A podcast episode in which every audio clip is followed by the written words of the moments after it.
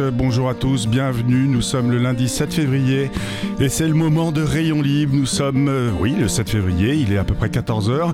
Aujourd'hui, on, va se demander si le vélo est un outil, un moyen ou même un objectif en Suisse et ailleurs avec Patrick Rera. Cause commune, c'est bien la voie des possibles. Vous êtes sur 93.fm ou même vous nous écoutez sur internet via le site causecommune.fm ou via la DAB+, le canal 9. Rayon libre, 30 minutes toutes les semaines, du vélo à la radio, la place du bicloun dans notre société, dans nos villes, dans nos campagnes, en centre-ville, dans nos parkings aussi. Une approche sociétale du bicloun. Dis-moi pourquoi tu ne pédales pas et on te dira pourquoi tu pourrais pédaler. Au micro, Jérôme Sorel, il fade, il comprime, il est celui qui fait que toutes ces émissions se déroulent easy peasy comme on dit. C'est Stéphane Dujardin, le réalisateur qui sourit, c'est parfait. Merci encore à toi. Merci aussi évidemment à Olivier Gréco, le directeur d'antenne. Merci pour la liberté de ton qu'il nous donne ici. Merci à vous auditeurs et auditeurs vous êtes toujours plus nombreux et ça c'est chouette. Et enfin, merci à Abel Guggenheim qui viendra signer sa chronique comme d'habitude vers 14h25. Alors aujourd'hui, on va, on va parler de vélo, ça vous étonne. Hein. le, vélo, est, son usage est en pleine croissance et le phénomène est mondial. Si j'ose dire, la pandémie a été un formidable, une formidable opportunité pour un retour en grâce de ce mode de transport, surtout dans les métropoles et les centres-villes. On peut imaginer que l'usage du vélo est surtout une réponse à une problématique très personnelle. Je dois me déplacer, mais je ne veux plus emprunter les transports en commun ou je ne peux plus utiliser mon véhicule motorisé. Alors, je me tourne vers le vélo comme une solution de mobilité. Je pense que rares sont celles et ceux qui se mettent au vélo pour une véritable motivation écologique, parce que, on dirait, le vélo est une solution de transport plus vertueuse que la voiture, par exemple. Rares sont aussi celles et ceux qui se mettent au vélo ou qui mettent du vélo dans leur quotidien, parce qu'au départ, il y a une envie de faire de l'exercice, ou parce que l'essence est trop chère.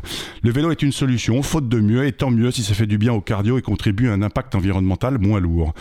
Aujourd'hui, j'ai au micro Patrick Rera qui est mon invité. Il est professeur de géographie des mobilités à l'Institut de géographie et durabilité de l'Université de Lausanne. Il est donc chez nos voisins suisses.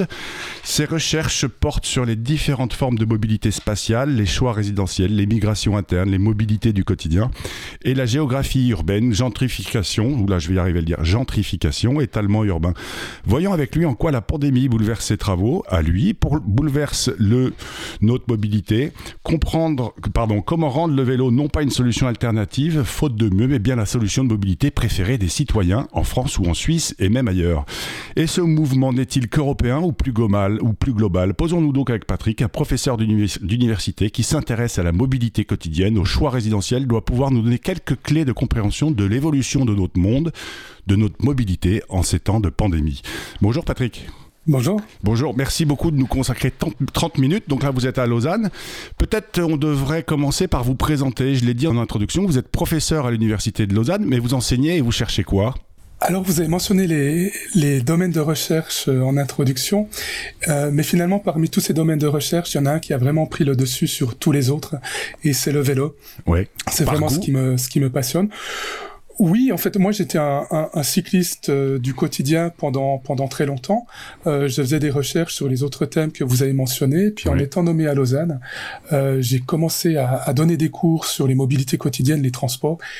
Et les premiers ouvrages que j'ai lus sur le, vélo m'ont passionné. Je me suis dit, mais ce que je faisais depuis des années euh, sans y penser au quotidien, ça peut devenir mon, sujet de recherche. Donc aujourd'hui, aujourd'hui, le principal sujet de recherche qui vous anime, c'est le vélo comme outil de mobilité au quotidien.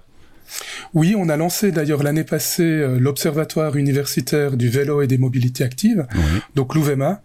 Et puis, on, mène toute une série de, recherches. On s'intéresse par exemple aux pratiques, c'est-à-dire pourquoi est-ce que les gens font du vélo. Euh, on a interrogé les, les vélotaffeurs, pour reprendre une expression euh, que vous connaissez bien. On s'est intéressé au vélo chez les jeunes, à l'adoption du vélo assistance électrique, aux effets d'infrastructure, mmh. aux effets par exemple des coronapistes sur les usages des, cyclistes. Et alors justement, euh, aujourd'hui, là, dans mon introduction, j'explique pourquoi éventuellement on se met au vélo. Est-ce que vous, vous avez des, conclusions ou vous avez des, je dirais, on pourrait mettre dans des grandes cases ou des grandes typologies les raisons pour lesquelles on pédale au quotidien? Si on prend les personnes qui vont au travail à vélo ou les personnes qui ont adopté le, vélo assistance électrique, il y a deux grandes motivations. Il y a tout d'abord la question de, de l'efficacité, de l'indépendance, de la flexibilité, voilà, d'aller d'un point A à un point B. Euh, on veut que le vélo soit quelque chose d'efficace. Et puis une deuxième famille de motivation, euh, c'est l'expérience du, du, trajet. C'est-à-dire que euh, cette expérience, ce temps de trajet, n'est pas vu comme quelque chose de perdu, mais comme une manière soit de faire de l'exercice, soit un sas de décompression, une, une respiration dans des vies, euh, voilà, entre la vie professionnelle, la vie familiale, un moment aussi on est déconnecté. C'est un peu les deux grandes motivations. Et puis effectivement, comme vous l'avez dit en introduction, les questions environnementales, elles sont mentionnées, mais souvent elles apparaissent au, deuxième plan, c'est-à-dire que faire du vélo n'est pas vu comme un, sacrifice pour la cause environnementale. Oui, c'est un bonus. Et, oui, c'est un bonus. Euh, bah, je, me mets, je me déplace à vélo pour moi, et puis bah, tant mieux, ça fait aussi du bien à la planète. Oui, c'est soit un bonus, soit ça vient euh, en amont, c'est-à-dire que certaines personnes sont peut-être prédisposées euh, en fonction de leurs valeurs à réfléchir à leur mobilité, mais euh, les autres facteurs sont essentiels. Et ça veut dire que, puisque je suis géographe, donc je m'intéresse aussi à l'urbanisme, ça veut dire que ça, il faut les traduire aussi en infrastructure. C'est-à-dire que les, itinéraires pour les cyclistes devraient être euh, efficaces, directs, en réseau, mais euh, aussi amener une, certaine plus-value, faire en sorte que le trajet soit une expérience positive euh, en tant que telle. Mais alors, moi j'ai presque envie de dire, alors moi je suis évidemment un cycliste convaincu du quotidien, mais mon expérience, le fait d'être sur mon vélo, elle est déjà satisfaisante. Qu'est-ce qu'il faudrait améliorer dans le dans le dans l'expérience du trajet pour que euh, pour que les vélos taffeurs euh, aient encore une expérience euh, encore meilleure? Au fait, on pourrait même poser la question pour que les vélos taffeurs aient une expérience encore meilleure et pour que ceux qui n'y s'y mettent pas ou n'y sont pas encore passent le cap? Oui, je pense que l'important c'est pas forcément de pas seulement de prendre en compte les personnes qui font déjà du vélo, c'est-à-dire pas seulement euh, vous et moi et, et, nos besoins euh, respectifs, mais aussi de voir toutes les personnes qui finalement souhaiteraient faire le pas, euh, seraient intéressées à faire du vélo et puis euh, ne le font pas. Et là, je pense qu'il y, y, a un aspect qui est quand même fondamental, c'est la question de la sécurité, la, la, question de la cohabitation avec le trafic routier, et, et je pense que ça c'est une dimension vraiment qui est au cœur de la de la problématique. D'ailleurs, les, Pays-Bas, le Danemark, les villes qui sont devenues vraiment cyclables sont celles qui ont permis cette cohabitation, euh, surtout en séparant les, les flux euh, voitures des flux vélos. Et, et, ça, alors là, vous vous citer des pays, mais une ville, là, donc vous, vous êtes à Lausanne. À Lausanne, pareil, vous faites des études très précisément sur une ville ou, euh, je dirais, quelle est la dimension des études que vous menez? Est-ce que c'est simplement local ou vous vous intéressez aussi au niveau national de, des pays? Alors on fonctionne beaucoup en termes d'opportunités, euh, de, de, projets, de financement. Donc on a euh, des recherches en cours dans les principales villes de Suisse romande, donc y compris à, à Lausanne. Euh, on a aussi des collaborations avec des collègues français sur les questions de sécurité, sur les questions de coronapistes. Et puis euh, on s'intéresse aussi à, à d'autres pays. Là on a des projets en cours, notamment en Amérique latine et, et en Afrique. C'est un peu une question d'opportunité, une question de, de rencontre. On essaie de décrypter un petit peu tout ce qui se cache derrière la pratique du vélo, derrière le, système vélo. Parce que par exemple, si on prend la, ville de Lausanne que je connais un petit peu, euh, vous qui êtes, qui êtes professeur de géographie, la géographie de Lausanne est pas hyper adaptée au vélo, ça monte et ça descend en permanence. Oui, alors peut-être que cet observatoire, on aurait dû le mettre dans une autre ville que Lausanne. Euh, c'est vrai que c'est une ville en pente, euh, très en pente, avec une part modale faible. On est à 2%. Oui. Euh, en comparaison, on est à 7% à l'échelle nationale. On a des villes comme Berne, comme Bâle, qui dépassent les, les 15%. Euh, c'est vrai que c'est un enjeu euh, supplémentaire. Après, c'est une ville aussi où le, le vélo assistance électrique euh, prend de l'essor mmh. et permettrait d'aplatir, en tout cas en partie, la ville. Et alors, comme vous me parlez de vélo à assistance électrique, est-ce que euh, dans les recherches que vous faites, est-ce que le, le vélo à assistance électrique donne une perception plus sécuritaire de son trajet, qu'il soit au milieu ou pas des voitures? Il y a un petit peu les deux aspects. Il y a à la fois les aspects positifs, c'est-à-dire que des, des, usagers du VAE vont dire, mais à, à un rond-point, un carrefour, l'assistance électrique permet de, de, démarrer finalement quasiment à la même vitesse que les voitures. Ouais. Euh, à, la, à la montée, euh, ça permet quand même d'être plus régulier, de pas de pas louvoyer, euh, donc d'être plus plus direct dans sa dans sa trajectoire. Donc il y a cet effet-là. Euh, après, il peut y avoir une, une vitesse même qui elle n'est pas forcément nettement supérieure à, un vélo mécanique, mais qui peut être sous-estimée ou encore plus sous-estimée euh, par les usagers de la, de la route. Donc il y a un petit peu les deux aspects qui apparaissent dans les enquêtes. D'accord. Et alors, ce que vous disiez tout à l'heure, vos, vos, vos, travaux vous ont amené à vous intéresser de plus en plus au vélo. Je sais qu'en 2019, d'ailleurs, vous me l'aviez envoyé ce livre, vous avez publié un livre qui est Au travail à vélo, la pratique utilitaire de la bicyclette en Suisse, qui était une enquête suite au programme Mais à vélo en Suisse, hein, si je me souviens bien. Euh, est-ce que, euh, donc c'est une enquête qui est probablement faite en 2018, un livre qui est publié en 2019. Est-ce que euh, aujourd'hui, si on devait refaire la même enquête, on trouverait les mêmes enjeux puisqu'on est passé au travers de deux ans de pandémie? Alors c'est un projet qu'on a qu'on a dans le pipeline, c'est-à-dire qu'on aimerait refaire cette enquête dans quelques années pour voir ce qui a changé.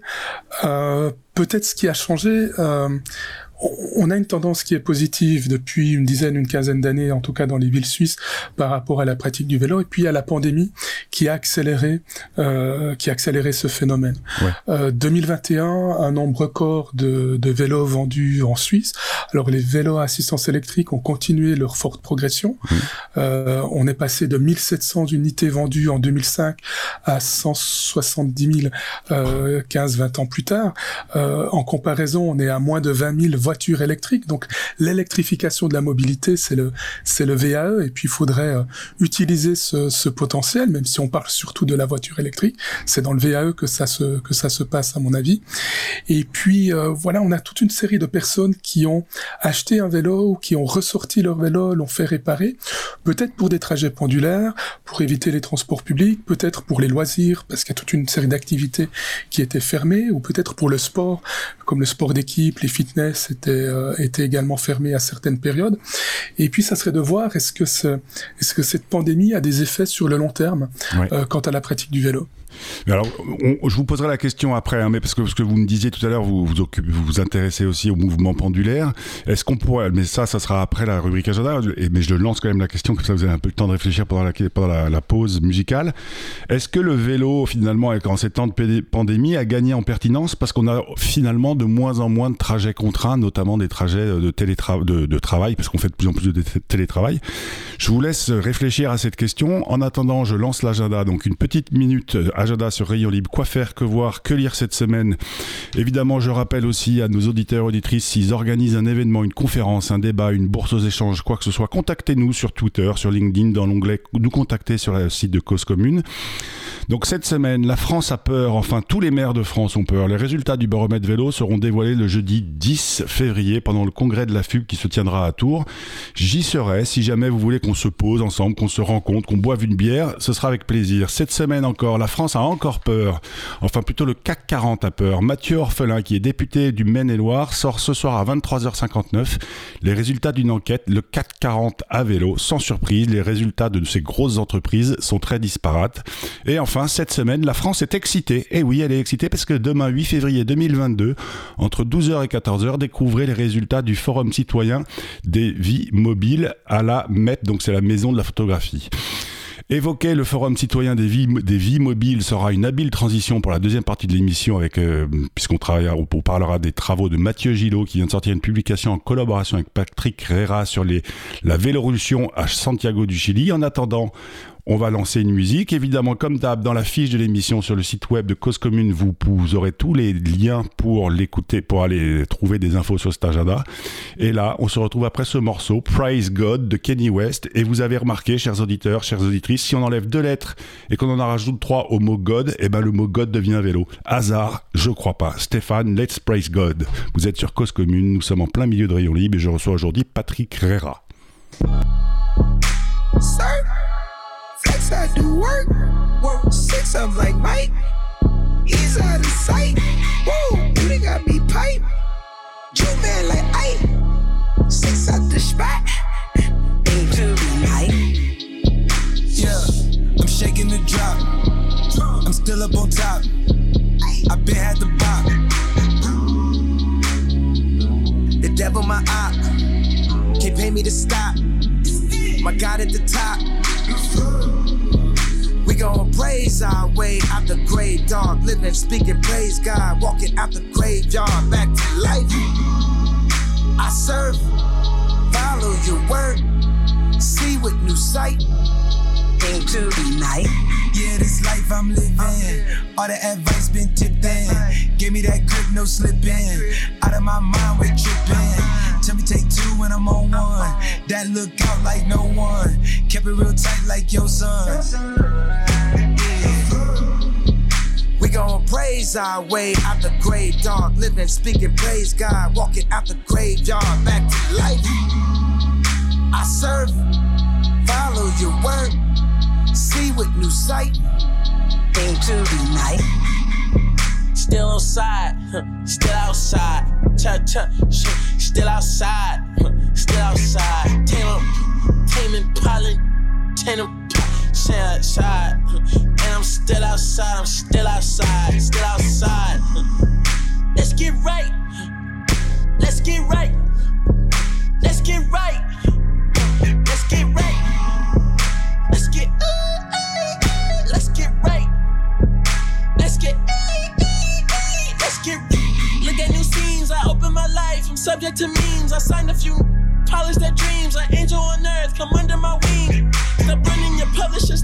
They publish the headlines and say the wrong things. Y'all treat your Lord and Savior like rentals insurance. You know what I mean?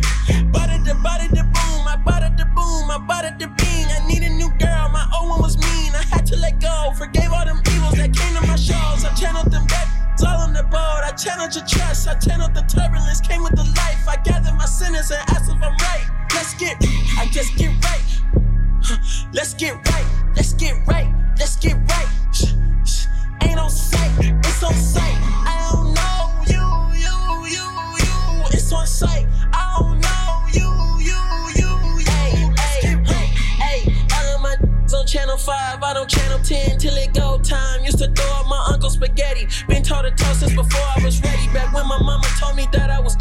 Single black woman, you know that she petty. I turned a heavy heart to two million dollars. I put that in totals, reverse side of day. I got it. I gotta put on the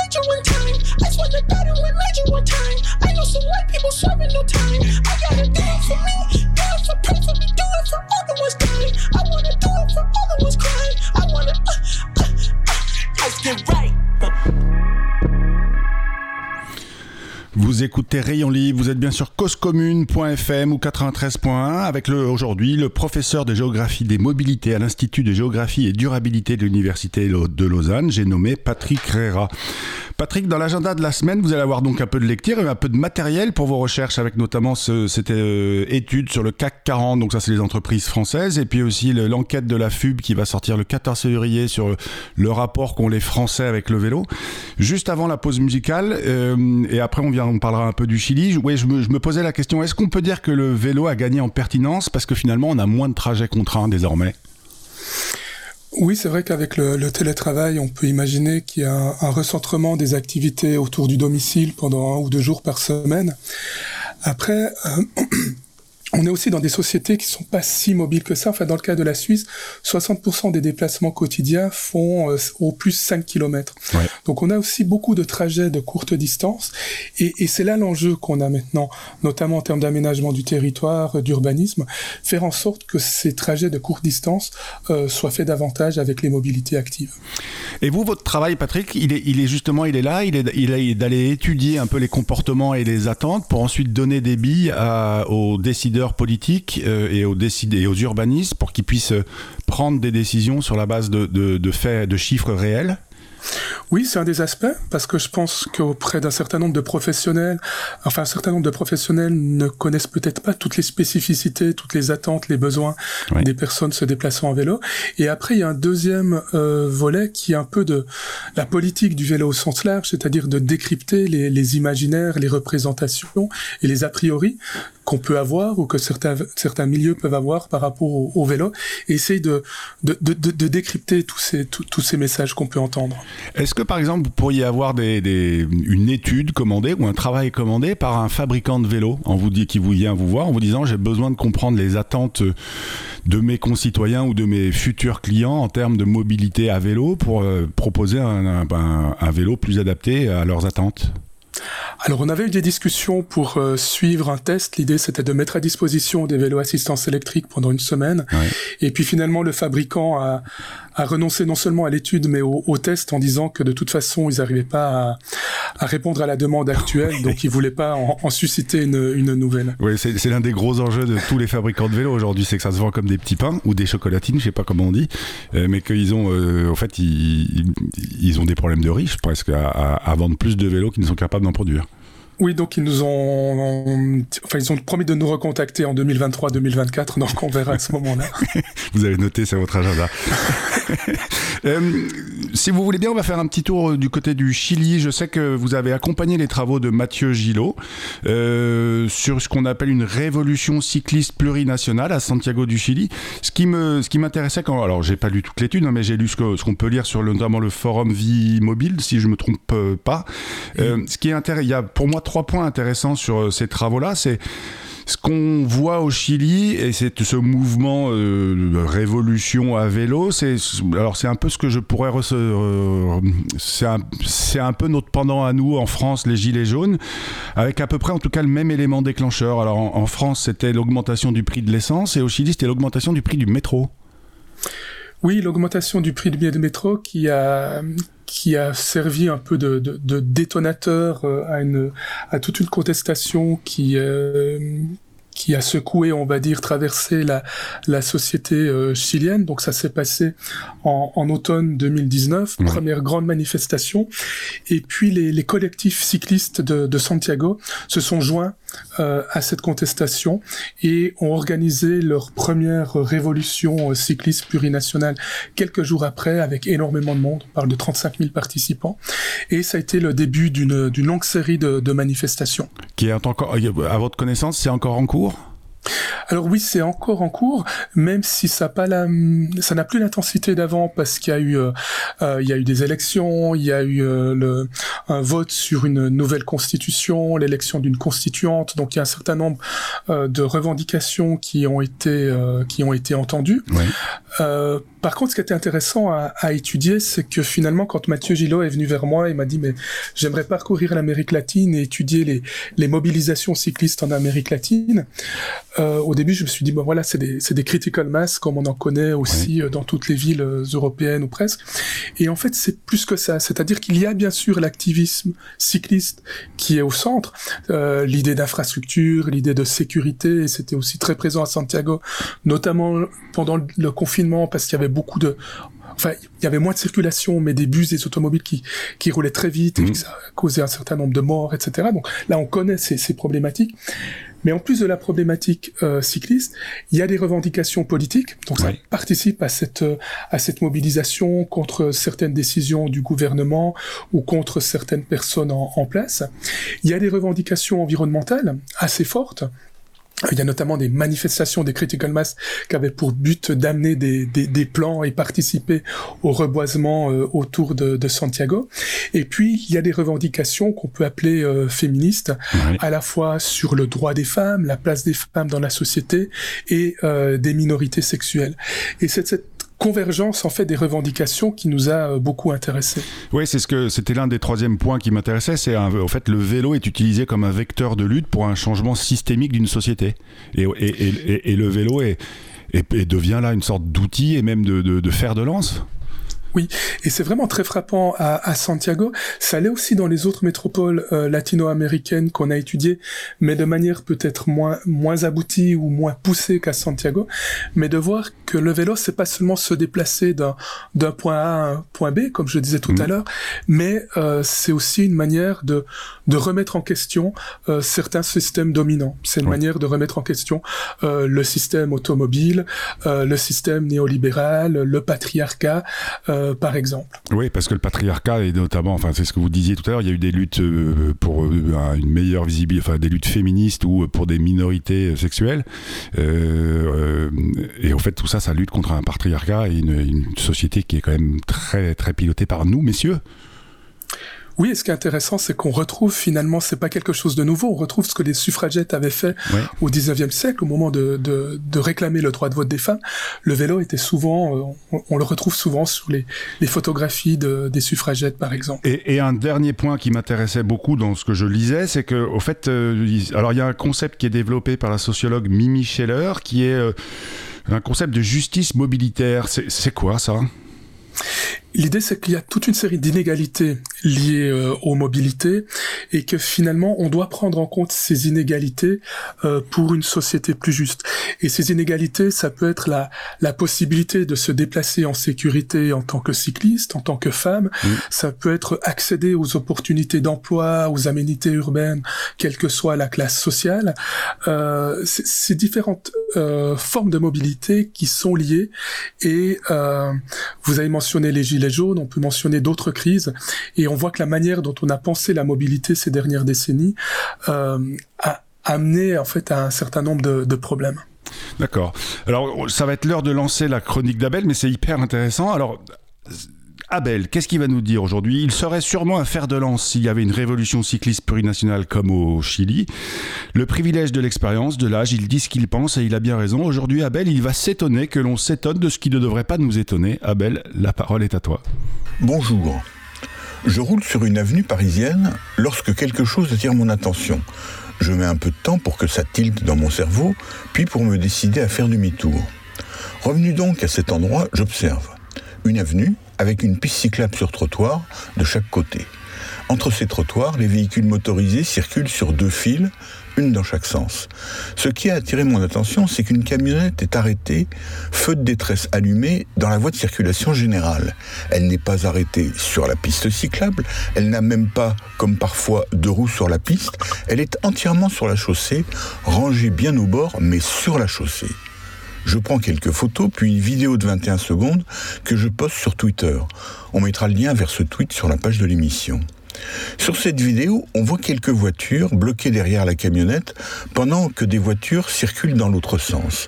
Puis les voitures redémarrent et la circulation s'organise avec prudence dans les deux sens.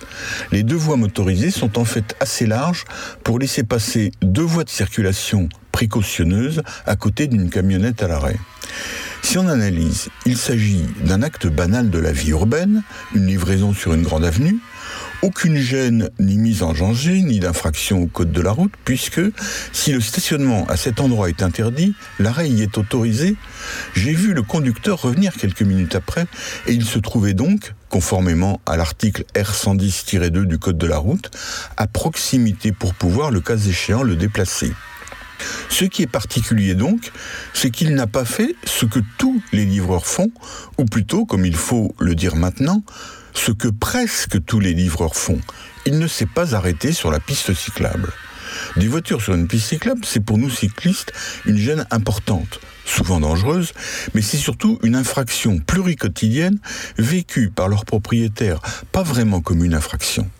On voit parfois sur Internet des cyclistes qui protestent, engueulent des automobilistes. Ça m'est arrivé aussi de le faire et je suppose qu'il y en a également d'autres parmi vous. On en arrive vite au dialogue de sourds. Mais je dois bien livrer. Et où voulez-vous que je m'arrête? Là? Bah, je ne peux pas, c'est une voie de circulation. Mais la piste cyclable est aussi une voie de circulation. Et le haussement d'épaule et de sourcils de votre interlocuteur vous montre bien qu'il vous prend pour une personne pas vraiment sensée qui essaye de lui expliquer que la Terre est plate ou que les crocodiles sont roses. Quand on fait un tweet, on est généralement content qu'il soit remarqué et provoque des réactions. Dans ce cas, je me demande presque si je dois être content des 34 réponses, des 33 retweets et des 538 petits cœurs qu'il a arrêtés. Attiré nous nous sommes tellement habitués à voir des véhicules arrêtés ou même stationnés sur nos pistes que c'est l'inverse qui attire notre attention. À lundi prochain. Et merci Abel. C'est donc Abel Guggenheim avec un peu de chignol en fond sonore, mais c'est pas grave. Vous êtes bien sur causecommune.fm ou 93.1. Bientôt la fin de Rayon Libre avec Patrick Réra, qui est professeur de géographie des mobilités à l'Institut de géographie et durabilité de l'Université de Lausanne. Patrick, j'avais une petite question quand même pour terminer. Quand on parle de la révolution, euh, enfin ce qui s'est passé au Chili, est-ce qu'à votre avis ça pourrait fonctionner dans des pays comme les nôtres, en France ou en Suisse, et est-ce que ce serait souhaitable? Bon, ensuite, je pense que ça, ça passerait par une série de votations et de référendums, donc ça prendrait beaucoup de, de temps. Mais la mise à part, je pense que ce qui est important, et si je reviens sur la, sur la chronique de tout à l'heure, c'est qu'il y a une question de, de valeur, il y a une question d'habitude. Et finalement, il y a toute une série de décisions ou de choses qu'on qu'on ne remarque plus, euh, qu'on considère comme, comme allant de soi, comme étant normal, alors que c'est le, le résultat de, de politiques qui ont été mises en place pendant, pendant des décennies, et euh, que ça soit par la, la révolution plurinationale au, au Chili ou d'autres, formes, mais c'est de remettre en cause euh, ces paradigmes, de remettre en question les modèles qu'on a eus. Eh bien, remettons en cause. Merci beaucoup, Patrick. On se quitte sur ces mots. La semaine prochaine, nous recevrons au micro de Rayon Libre Catherine Juventin, sophrologue, sexologue, et on parlera amour du vélo ou, vélo, ou l'amour le vélo, parce que lundi prochain, c'est la Saint-Valentin. D'ici là, passez une bonne semaine. N'oubliez pas de pédaler, parce qu'une journée sans pédaler est une journée gâchée. Merci encore à vous, Patrick.